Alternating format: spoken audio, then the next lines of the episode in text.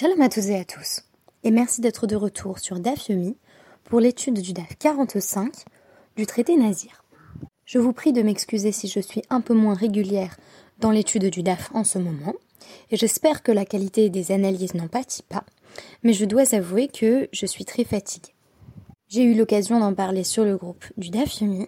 C'est une semaine critique pour moi et surtout pour ma communauté, puisque nous sommes en pleine levée de fonds Rendez-vous sur le Hello Asso de Ayeka sur la campagne intitulée Une vision commune pour en savoir plus et pour permettre au Dafyomi de perdurer.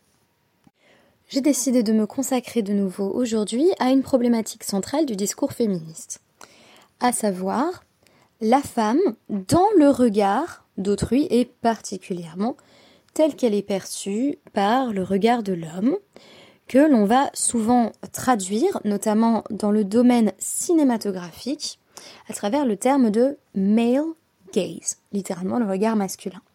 Je ferai référence pour mieux décoder les processus à l'œuvre dans la Guémara à un article très intéressant et classique de Laura Mulvey qui s'intitule Visual Pleasure and Narrative Cinema. L'auteur y a à cœur de montrer que la plupart du temps, le regard qui est postulé comme étant celui de la caméra, qui va sexualiser et objectifier euh, une figure féminine, souvent euh, dénudée ou en tout cas dévoilée parfois à son insu, est un regard qui est présupposé comme étant masculin et comme détenant le pouvoir. Aujourd'hui, ce que j'ai trouvé intéressant, c'est que on se consacrait au phénomène du nazir dans le DAF, et tout à coup, on va poser la question est-ce que le nazir peut véritablement aller se couper les cheveux euh, au Pétar Oel Moed, c'est-à-dire à, l'entrée du tabernacle, ainsi qu'il est écrit littéralement dans Bamidbar 6, 18. Donc on pourrait évidemment penser que le nazir va vraiment à l'entrée du sanctuaire ou du temple tout simplement pour se couper les cheveux. Et on nous dit aujourd'hui dans la Gemara, non, il y a un problème de derer bisayon, c'est-à-dire que ça a quelque chose d'un peu dégradant ou, ou d'un peu malséant d'aller à, l'entrée d'un sanctuaire et de se couper tous les cheveux. Donc finalement, on va nous dire oui, le nazir va se couper les cheveux, mais pas forcément vraiment euh, à l'entrée du sanctuaire, et on va nous dire peut-être que c'est une raison qui est spécifiquement liée aux femmes, et c'est à ce moment-là que euh, j'ai trouvé fascinant qu'on vienne réinstaller, réinstaurer un regard masculin qui est posé comme définissant la nécessité pour les femmes d'aller se couper les cheveux ailleurs, en gros et où on va de nouveau associer, de façon assez paradoxale, la figure de la Nézira à une figure de séduction, une femme désirable. Et justement, elle va être comparée à d'autres figures. La femme sota, soupçonnée d'adultère, j'expliquerai pourquoi ce parallèle n'a en fait rien de surprenant, mais aussi dans le parallèle que, que je voulais proposer, avec une femme, de manière générale, condamnée à mort, qui est perçue comme moins désirable de façon sans doute peu étonnante. Et donc on va parler de ce désir masculin et du postulat sur son existence ou au contraire l'absence de ce désir masculin dans notre Guémara, mais aussi dans des dapim parallèles. Alors dans le DAF, il est précisé que l'un des sacrifices qu'on apporte à l'occasion de la fin de la Nésiroute, c'est un sacrifice qui s'appelle Shelamim. Littéralement, c'est un sacrifice qui est une offrande de paix. Et on va donc se couper euh, les cheveux en amont euh, de la préparation du sacrifice, de ce sacrifice de shlamim. Et ensuite, on va euh, cuisiner, préparer le sacrifice de shlamim lui-même, donc l'animal, et poser sous euh, la casserole dans laquelle on fait cuire le sacrifice qui va être consommé, on va poser les cheveux.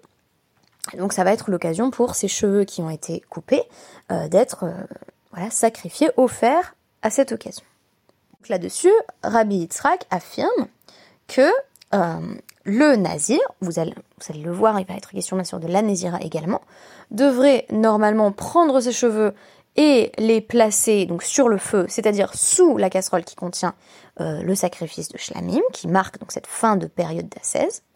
Et donc on nous dit normalement il devrait se couper les cheveux à un endroit où il pourra directement placer ses cheveux sur le feu. Alors, le problème que rencontrent les sages ici, c'est que littéralement, euh, cette idée de pétard au Moren, ça choque un petit peu.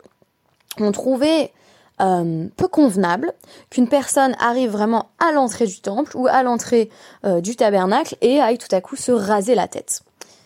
Après tout, la perte des cheveux était peut-être considérée comme peu hygiénique, et si on voulait comprendre dans notre contexte, comme si on disait euh, euh, on va s'épiler euh, les jambes à l'entrée du temple, enfin ça, ça a vraiment quelque chose de très décalé par rapport au contexte de sainteté dont il est question, et donc Abba va nous proposer ici une interprétation en nous disant qu'est-ce que ça veut dire quand même ce passou qui semble nous dire littéralement il faut que le nazir aille se couper tous les cheveux au pétard au El Moed, eh bien ça veut dire que il ne peut se couper les cheveux que quand le Et patoir. Donc ça veut dire aux heures d'ouverture du temple ou du tabernacle, selon le contexte dans lequel on se situe, puisque le tabernacle est en quelque sorte ici le proto-temple.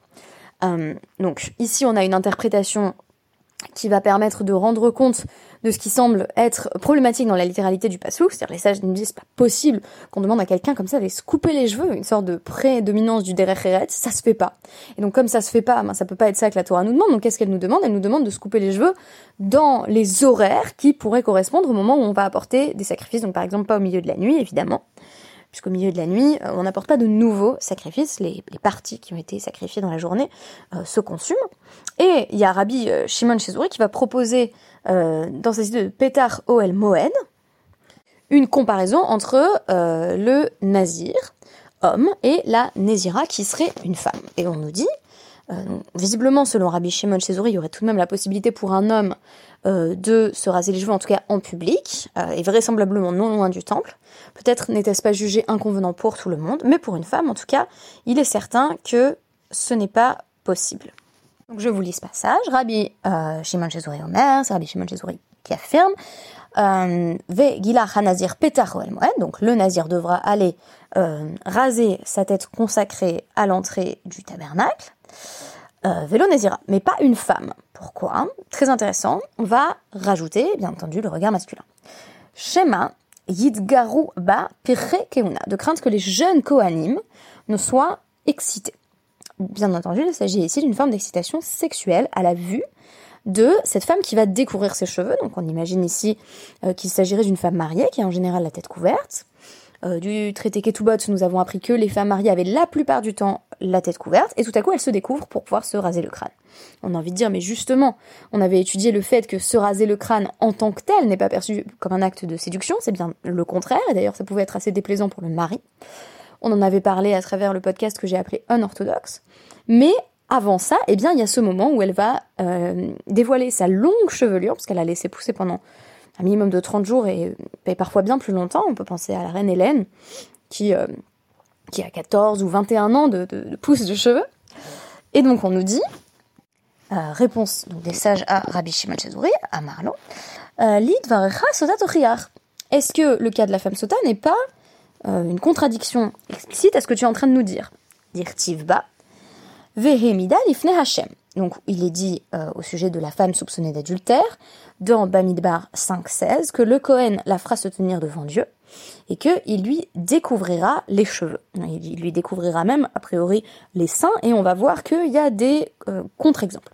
Donc on y va le schéma Et là on nous dit pas peut-être que le Cohen va être excité. Or, c'est pourtant une scène qui pourrait être associée à une plus grande sensualité. Je veux dire, quand on y songe, la femme sota est déjà soupçonnée d'adultère, tandis que la femme Nézira est a priori plutôt une sainte.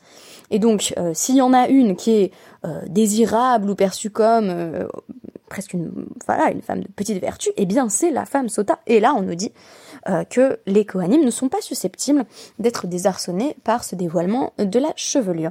Je précise enfin que le parallèle entre la femme sota et la Nézira est évident dès le départ, puisque l'un des éléments d'explication pour justifier qu'une personne, et bien entendu, on devine qu'une femme prioritairement euh, deviennent Nézira, c'est euh, une personne qui voit la femme sota, euh, donc qui est en train d'être conduite vers le, lieu du châtiment, et qui se dit, c'est parce qu'elle a trop bu, donc une, voilà, une femme, là encore, de mœurs légères, et donc la personne se dit, et quand je dis la personne, pour moi c'est évident que c'est plutôt une femme, moi j'ai pas envie qu'il m'arrive ça, donc je vais devenir Nézira.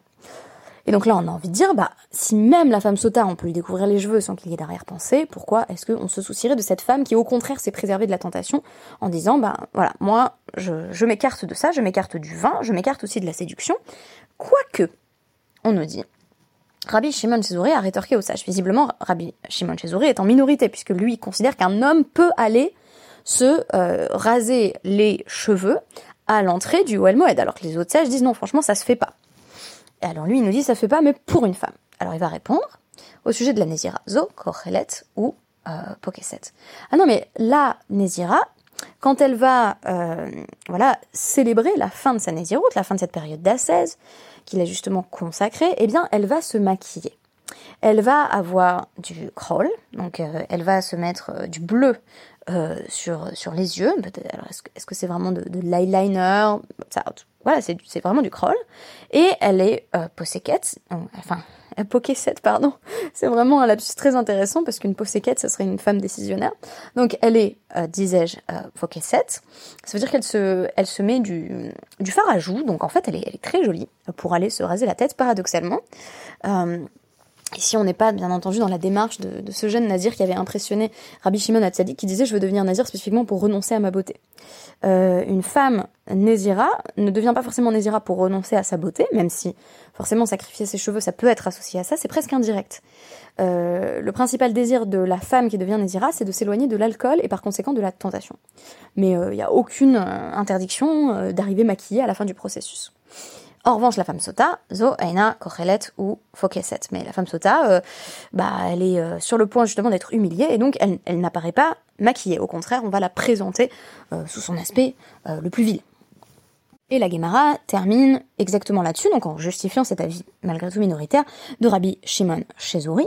Donc on rappelle que pour les sages, ce qu'on appelle donc l'entrée euh, du sanctuaire ne doit pas forcément s'entendre littéralement parce qu'il serait malséant pour un homme ou pour une femme d'ailleurs de se couper les cheveux comme ça devant tout le monde. Tandis que pour Rabbi Shimon c'est spécifiquement un problème féminin qui est lié au fait qu'il y a toujours un regard masculin qui peut euh, voilà, avoir des arrière-pensées, voire, pour employer vraiment le langage de la Gemara, des hirorim raim, des mauvaises pensées, c'est-à-dire des pensées qui vont euh, sexualiser. Alors, là-dessus, euh, j'ai consulté donc l'intertextualité telle qu'elle m'est apparue euh, sur le site du Dafyomi Advancement Forum, qui est dirigé par un collègue. Il propose un parallèle évidemment fascinant avec le traité Sota, oui, et notamment à la page 7. On nous dit donc dans la Mishnah que le Kohen va carrément euh, donc saisir les vêtements de la femme Sota, bon, tout ça on le tire des, des psukim, et on nous dit, euh, quand il l'a saisi par les vêtements, on ne craint pas que euh, déchire le vêtement tout entier. Et euh, voilà, au pire, elle se retrouve à demi nue, c'est pas grave. Donc là encore, on est dans cette question de mais est-ce qu'on va vers une sexualisation?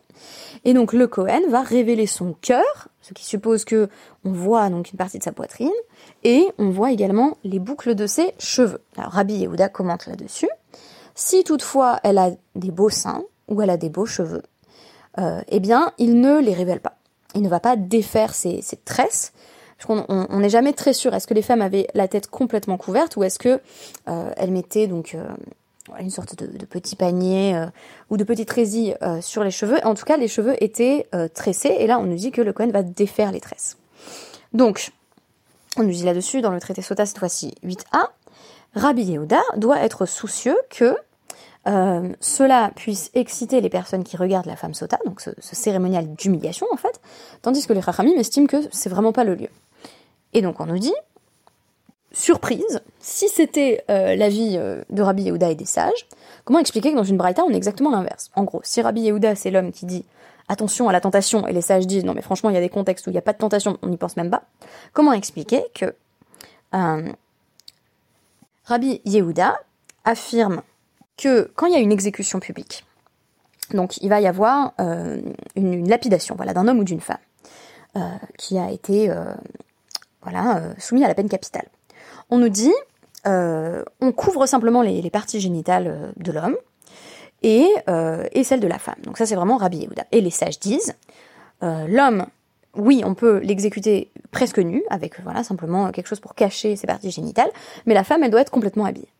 Donc là, on a envie de dire, pourquoi?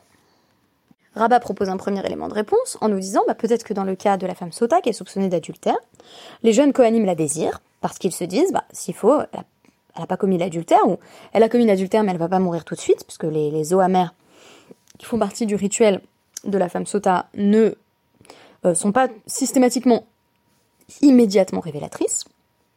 Donc on nous dit la femme qui est soupçonnée d'adultère, elle va peut-être être désirée par les Kohanim. Et de nouveau, il s'agit des jeunes Kohanim, et on nous dit bah, peut-être qu'elle va boire et qu'elle va survivre, et que le il va se dire bah, j'aimerais bien en fait faire ma vie avec elle, ou en tout cas euh, m'unir avec elle, coucher avec elle. Et donc, on nous dit, bah, peut-être que Rabbi Yehuda considère qu'une femme qui est sur le point d'être exécutée, il n'y a pas de mauvaise pensée parce qu'elle va mourir tout de suite. Alors, la Gemara va nous dire, oui, mais si c'est le cas, pourquoi est-ce que Rabbi Yehuda ne craint pas ici que, euh, excité par la vue de cette femme qui est donc euh, presque dénudée, on cache simplement les parties génitales, les hommes développent du désir pour les femmes tout court, c'est-à-dire euh, avec presque une logique un peu pornographique, c'est-à-dire que le, je pense que dans, le fait de visionner du porno, ce qui est d'ailleurs interdit euh, dans la tradition juive, il y a le fait qu'on n'est pas forcément stimulé directement par les personnes qu'on voit, mais ça crée une forme de stimulation un peu abstraite. Et donc là, on nous dit, ça pourrait être ça. Il pourrait se dire, bon, cette femme-là, elle va mourir, mais moi, en fait, j'ai envie d'une femme tout court. Et euh, je suis désolée d'ailleurs si tout ce que je dis euh, vous semble très choquant. Euh, Rava va répondre là-dessus que ce n'est pas le cas, car le Yetzerara ne s'applique que sur une personne spécifique. Très intéressant pour toutes les personnes qui disent non, non, mais le désir masculin, c'est un peu n'importe qui, n'importe quand. selon Rava, ce n'est pas le cas.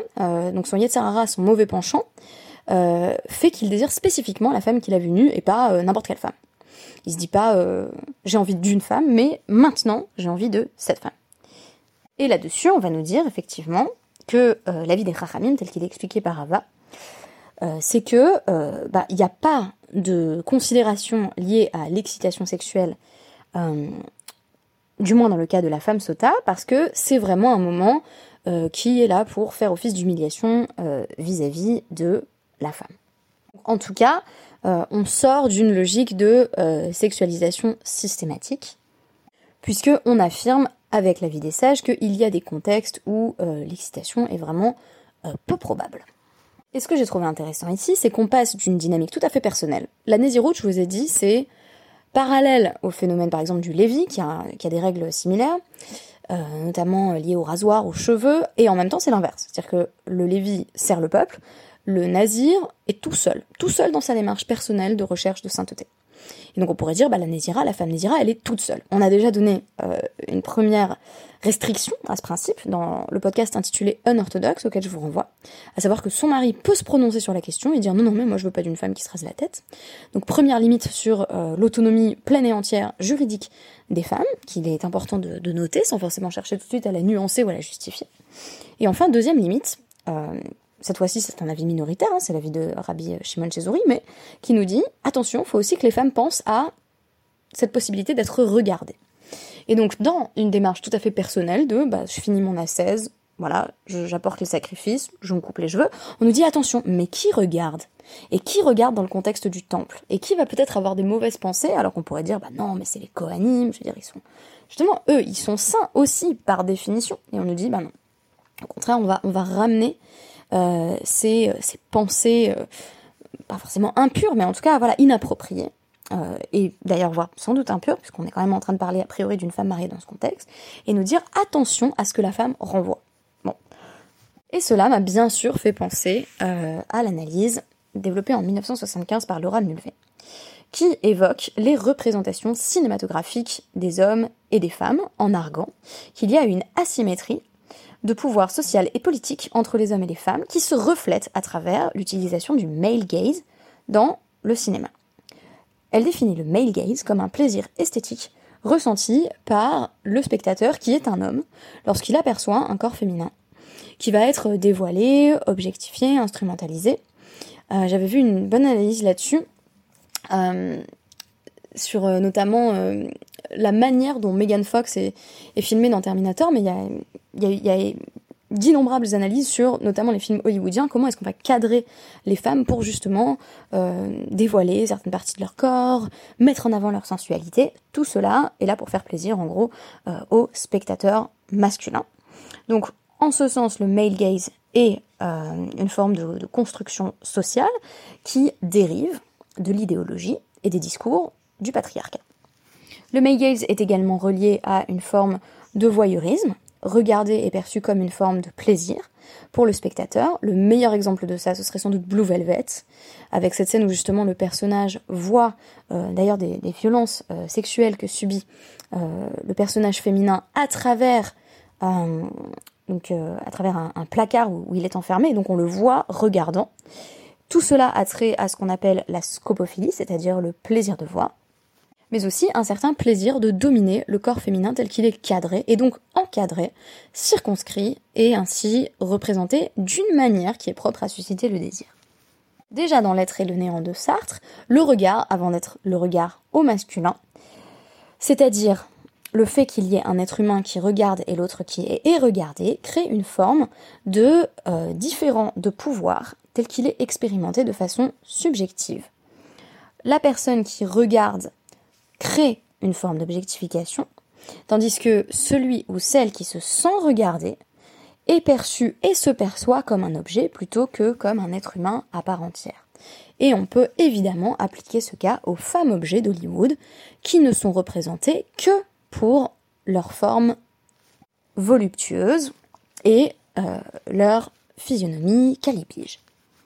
On a donc fréquemment dans les films un redoublement de ce regard lorsqu'on voit un personnage masculin dans le film qui exprime euh, ce désir, qui regarde en cachette et qui vient refléter un certain spectateur homme hétérosexuel qui bénéficierait particulièrement de cette vision. Bien sûr, d'aucuns m'objecteront que depuis 1975, on a développé le phénomène inverse, à savoir qu'il y a des scènes dans les films qui sont clairement là pour, euh, plus rare d'ailleurs, faire plaisir à la spectatrice hétérosexuelle moyenne, où on va dévoiler un corps euh, masculin, là encore, euh, avec de, très belles formes, pour créer ce même type d'objectification. Mais y avons-nous gagné au change? Doit-on se réjouir du fait que l'on objectifie désormais les hommes aussi je n'en suis pas si sûre. Et euh, Laura Mulvey signale elle-même que le male gaze reste plus prédominant, et je pense que c'était le cas à son époque, mais que c'est toujours le cas euh, à, notre époque. Le male gaze est beaucoup plus important, prédominant que le female gaze, et que ses choix esthétiques reflètent l'inégalité sociopolitique de pouvoir entre les hommes et les femmes. Alors c'est peut-être pour ça que pour le nazir, on nous dit c'est inconvenant, cela ne se fait pas, mais on ne nous dit pas qu'il va être regardé par d'autres femmes et désiré, parce que le désir féminin reste largement énigmatique euh, dans la Guémara, même si ce n'est pas totalement le cas, il est moins pensé en termes de restriction pour l'homme. À l'inverse, on va nous poser ici une figure qui est bien entendu la figure du pouvoir. Nous dire Pirrekeuna, les jeunes Kohanim, c'est à la fois les jeunes hommes donc la représentation de la virilité, et en même temps on est en train de parler du sanctuaire. Donc on est en train de parler d'une femme qui a fait une démarche personnelle de sanctification. J'évoquais à diverses reprises le fait qu'une femme qui fait un vœu de Nézirut, ou un homme d'ailleurs, euh, ressemble un peu à des coanimes, mais sans cette vocation collective. Sauf qu'en fait, qui gère le temple, qui est au cœur de la Avoda? Les coanimes. Donc on va placer la femme dans une structure de pouvoir où elle n'est pas dominante, où ce sont les coanimes qui euh, sont en charge du lieu et de la sainteté du lieu, et on va nous dire attention car ils regardent. Et ainsi on rétablit euh, un regard masculin qui peut être perçu comme oppressant, du moins dans la lecture de euh, Rabbi Shimon Shezouri, qui certes est minoritaire, mais a malgré tout toute son importance quand on s'efforce de présenter une critique féministe d'un passage du Talmud qui m'a intrigué autant que celui-ci. Merci beaucoup et à demain.